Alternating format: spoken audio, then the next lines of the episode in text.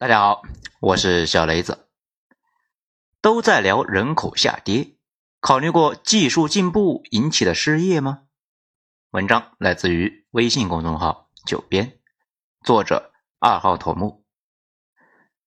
之前呢，知乎上看到过一个问题，说刘邦老家沛县那么小个地方，为什么涌现出整个汉初的工程集团呢？咱们自己呢想了半天，后来一看呢。发现已经有人呢把咱们想说的给说了。一个叫做庄鱼的博主是这么说的：朱元璋的主要班底也就是凤阳人，太平天国的主要班底呢就是广西金田人，孙中山的主要班底是香山人，蒋介石的主要班底是奉化人。我党开国元帅中呢，红安县就有一百多人。建立一个朝代，搭建朝廷的一个管理框架呢。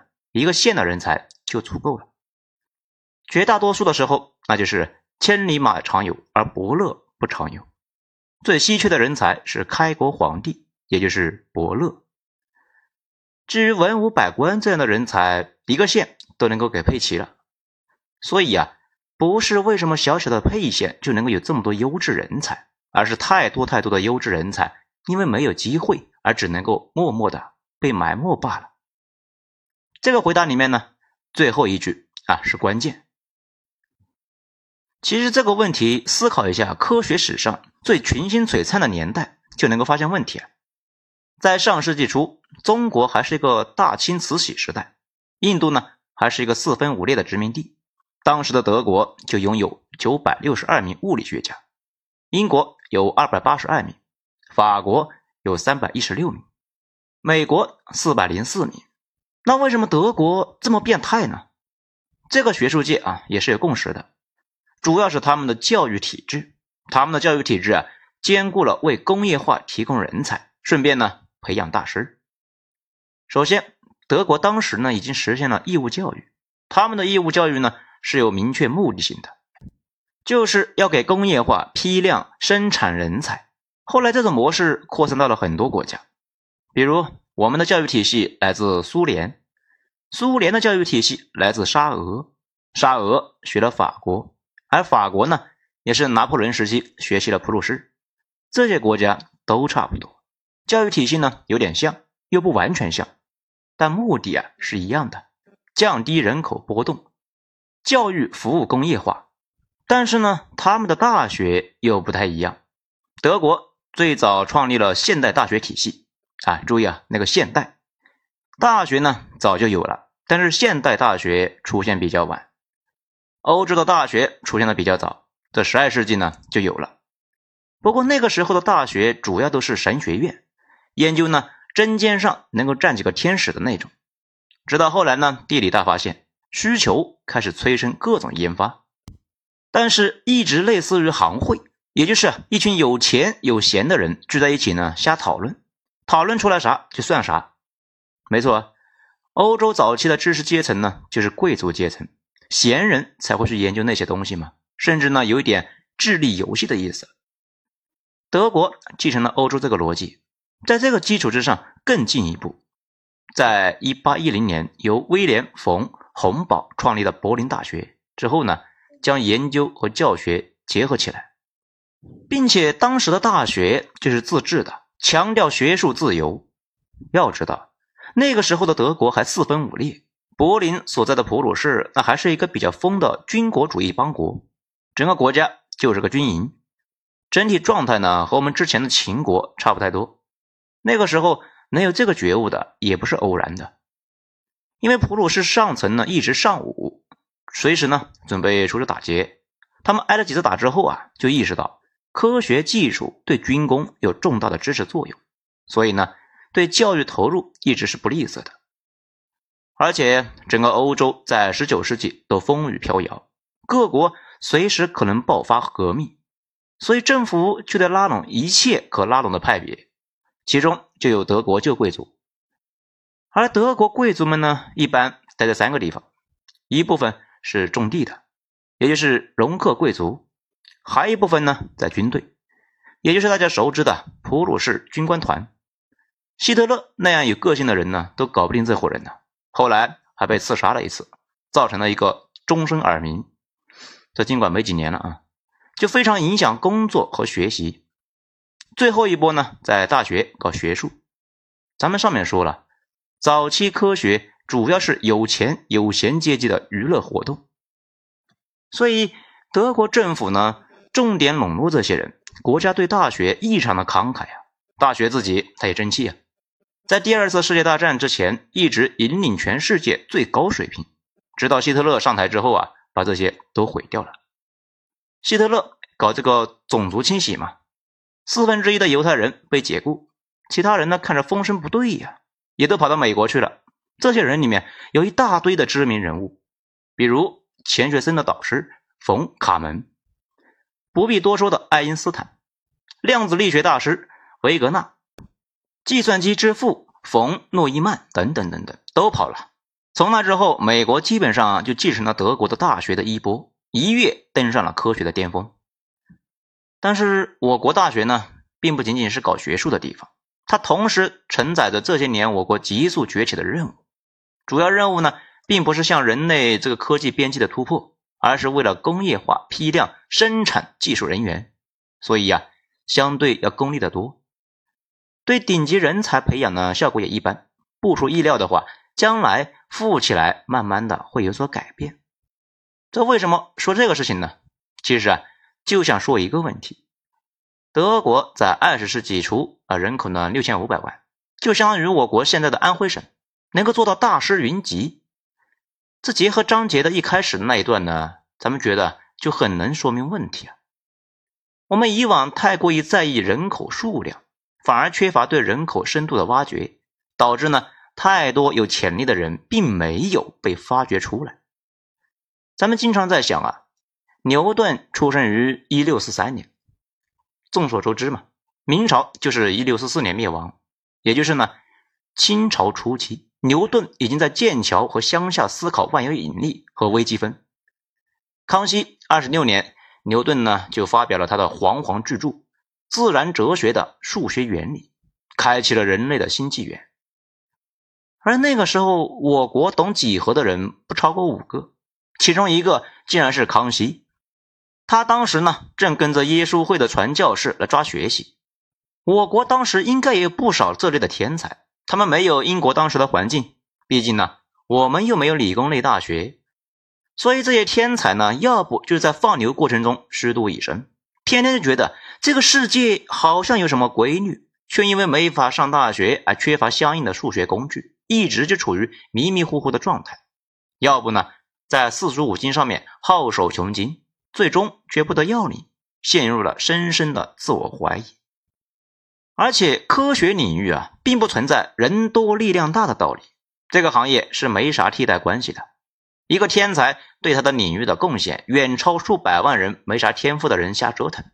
这是一个极度的寡头世界。不止科研，理工类领域呢，这类情况也特别多。咱们之前的时间还碰上一次，有一个团队一直在处理一个服务器性能优化的问题，这个团队也是清一色的九八五。四个月优化了百分之零点二，完全不达标。后来呢，协调了一个大神过来看了一下，用了一个星期重写了之前引用最频繁算法之后，性能直接提升了百分之四，二十倍。当然呢，这些呢都是会体现在收入之上。今年我们知道的是，有天才级的算法高手一毕业就能够开到一百一十万的一个收入，普通的码农差不多呢十来万，也就是收入差十倍。不过，我们这些每年都是招聘的主管们呢，都有一个感受：顶级高手和普通选手的真正差距啊，不是十倍，可能在一百到一千倍左右，或者呢，根本就没有倍数这个说法，就是零和一的关系。很多问题呢，已经不是堆时间和人力能够解决的，只是需要那种超级变态的大脑，比如芯片领域的神，也就是那个吉姆·凯勒。在 DEC 的时候，就是阿尔法芯片的主设计师。我们的超级计算机太湖之光用的芯片呢，就是基于这个的。后来又去了苹果，开发出了著名的 A 系列芯片。这玩意呢，已经被吹爆了呀。苹果也成了一个芯片公司。然后又去了 AMD，开发出了 Zen 系列。，AMD 呢瞬间翻身，它又行了。前几年去了特斯拉，给特斯拉呢设计了 FSD 自动驾驶芯片，大家呢有兴趣的话可以去查一下。这种人和普通人根本就没有替代关系，走哪哪都能够掀起一波技术革命。硬科学领域啊就是这样，根本不管你什么政治正确，并不存在人人平等这一说法。这里呢是塔勒布说的极端斯坦，是神仙满天的地方，搞不定就是搞不定。一个超复杂的问题，可能呢对多少普通人都没用，但是碰上真正的大神，也就一击必杀。不少人呢担心人口下跌，问题是，我们充分利用现在的存量了吗？我相信有无数的天才由于现在的体系呢没法识别。正站在电子厂流水线旁边呢，干一些没啥技术含量的事情。咱们以前也一直觉得，得需要巨大的人口底座才能够培养出足够的天才。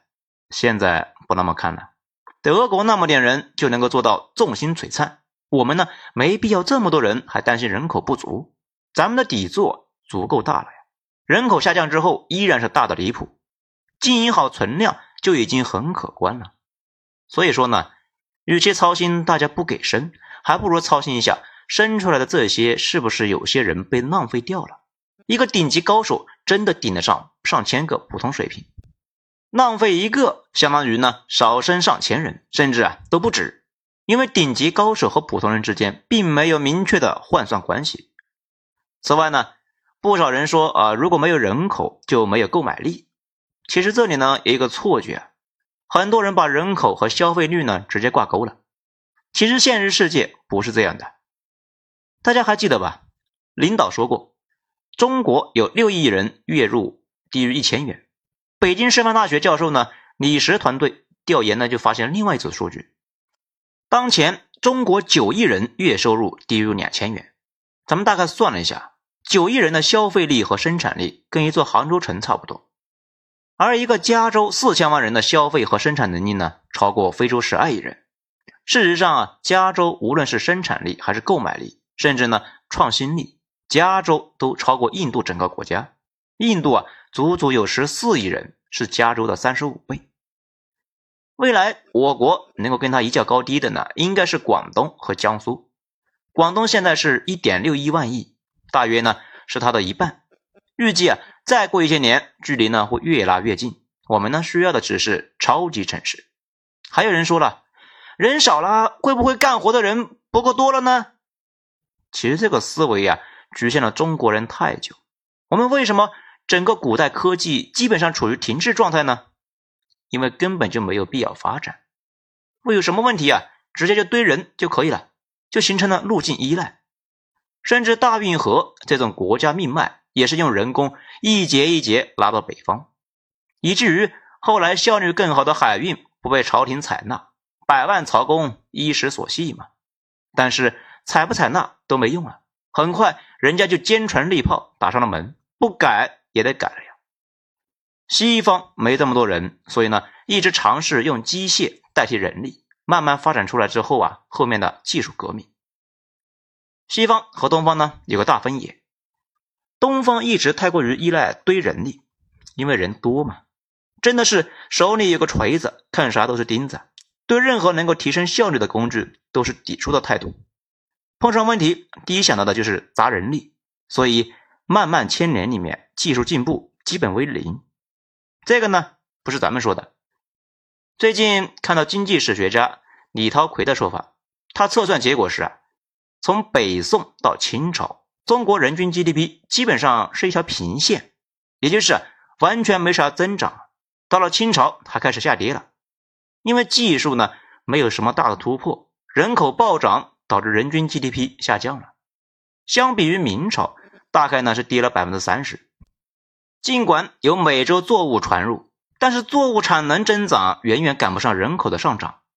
西欧黑死病之后呢，一直人力有点不足。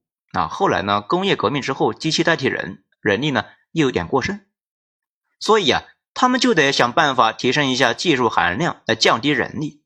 一开始人力拉风箱来炼铁，后来呢用水车，水车搞明白了，开始呢用水力纺织，后来水力不够用啊，就开始研发蒸汽机，蒸汽机它也是迭代了好几代呀。蒸汽机一出现，可不就是一下子拉开了代差吗？咱们国家这种依赖人力的思维到现在也很明显。大家看一下美国的互联网公司，依旧是怎么节约人力怎么来。中国的互联网公司一个个那都是人贩子，都捆绑着天量的人力。美团、滴滴、饿了么，看着都是信息高科技，其实呢还是劳动密集型的一个企业。前段时间呢说的那个大三线工程。发动无数人去山里面挖洞，耗掉了没法衡量的人力啊！现在来看就很简单了，用上万吨的挖机去挖，一铲子下去，几千人一个上午的工作量就达成了。可见很多需要大量人力的工作，本质还是技术没到位。到位了，那非常容易解决。同样的道理啊，如果自动驾驶搞定了，一夜直接无数司机失业了，大家不能够一边担心失业，一边担心人口不足吧？依咱们看呢，未来最可能发生的危险应该是技术进步导致的失业。这一点中国人呢体会不深，因为我们是这一波技术红利的搭车者。欧美呢体会很深呢。前段时间德国就爆发了一轮抗议，因为油车产量暴跌，各个大公司都开始呢裁撤油工人员，开始重新招电动车相关领域，而电动车工人呢跟油车完全不重合。大学课程设置都不一样，三四十岁根本就没法改行，所以才有那么多的人对技术进步呢非常反感。比如川普的粉丝，进一步连全球化也一起反感。大家可能就会想，哎，那咱们能不能不搞那种技术了呢？咱们不搞，还有美国搞啊。这就好像明清他不搞海运，欧美那会搞，搞明白了就会过来打你啊。技术这玩意扩散的非常快。假如特斯拉二零二五年就解决了自动驾驶，那很快呢，我们也会被淘汰几百万的司机。到时候用他们的技术给他们交专利费，特斯拉这个盈利之后股价上涨，而特斯拉的股票背后呢，又是美国养老金，也就是每次特斯拉股票上涨，那就相当于用中国老百姓的钱给美国人发养老金。这里呢，就引发出了一个问题，我们总说。养老金不够了，美国解决这个问题的办法呢，就是每个人把自己的工资呢一部分拿出来放放到这个股票池子里面，享受科技公司红利。这样的话，尽管技术突破可能伤到你，但是你持有他们的股票，多少那可以对冲掉一部分的损失。也正是因为担心美国的科技霸权，我国对自动车驾驶呢也非常上心。北京亦庄一大堆自动驾驶测试车，我朋友呢就是这方面的大牛，他带我去测试车间里面待了半个小时，完全不需要操作方向盘。不过那些车现在不能够出亦庄测试区。他说啊，这项技术已经不是未来科技了，就在最近几年，而且呢政府决心也很大，绝对不可能让中国这么大的市场用美国技术。此外。低端产能迁出中国呢，那也基本上势在必行。就算不转移，一个接一个会完全变成没有工人的熄灯工厂。依附在那些机器上面的人口怎么办呢？随着产业革命的临近，越来越多的工作岗位被挤压，这已经是趋势啊。比如娃哈哈流水线上的工人，从两三百人已经减到了几个人。富士康五年内将四十万工人换成了机械臂。二零一六年，农行雇佣了六百三十八个工程师，把智能化程度呢提高了百分之三左右，下岗了将近三万柜面人员。这个农行呢，总共是四十七万人。麦肯锡估计呢，截止二零三零年，百分之二十的中国工人将会被机器取代，那可是一亿人呢。这些都是正在发生的未来，也就是说，技术进步一方面可以释放人力。也可以弥补人力的亏空，而技术进步呢，本身又依赖天才和大神，这个又绕到我们上面的话题了。至于很多人说的那个人口结构，哎，讲真的，除非中国一直维持呢是四亿，不然人口结构迟早失衡。咱们之前说过，人口红利这玩意呢，本质它就是债呀。突然爆发一波，这些人当工人的时候乌泱乌泱的特别多，当老人的时候呢？依旧多。事实上，所有的红利它都是债呀。都得还。你爆发一波人力，迟早得还回去。有些人指望更多的年轻人来养活人口红利时代的这帮人，大家说可能吗？百分之百不可能嘛！那样呢，就得一代比一代多。中国人口会突破十六亿，将来为了养活这帮人，中国人口得干到二十亿，跟个庞氏骗局似的，人口越来越多。其实呢，现在唯一能够指望的。就是一个年轻人提供之前两个人的贡献，你可能就纳闷呢，这可能吗？当然可能呢。一台挖掘机可以顶几千人，一个码农交的社保呢，顶得上二十个土木工人交的社保。一条火车线路呢，一年赶得上明清六百年漕运的运输量。一个顶级天才的一个技术创新，顶得上几万、几十万工人、农民对社会的贡献。所以。技术和人才发掘是第一位的。中国现在人口不少了，如果这都不够发掘，再多点那也没啥用。好，今天呢就是这些。最后啊，咱们再总结一下：第一，我们这么大的国家，天才和人才依旧太少，明显呢是太多人被埋没了。与其操心人口出生率，还不如专心研究一下怎么提高单人素质，发掘天才。提高每个人的收入和劳动生产率才是关键。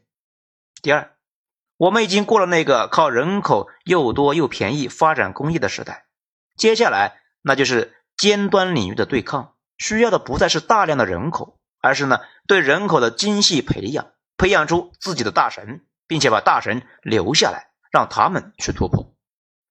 第三，技术进步会降低对人力的需求，可能呢。在未来引发大规模失业，这是一条非常纠结的路啊！但是呢，不走又不行，咱不走呢，美国他也会走，到时候彻底碾压我们，钱他们赚，苦咱们吃。第四，随着技术进步呢，新一代的年轻人完全可以做到一个顶两，或者呢一个顶十，要相信技术进步。当然呢，这个也是咱们的一家之言。说出来呢，只是一个角度。国家养着一大群智库呢，他们肯定知道的比我们多得多，还是相信他们的分析和决策能力。咱们个人觉得，国家其实还没那么急，毕竟呢，现在只是开放三胎，甚至呢，连完全开放生育都没有做到。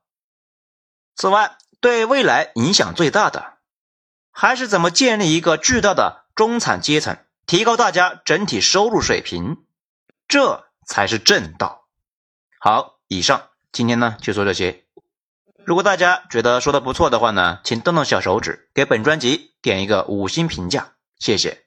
我是主播小雷子，精彩咱们下章接着继续。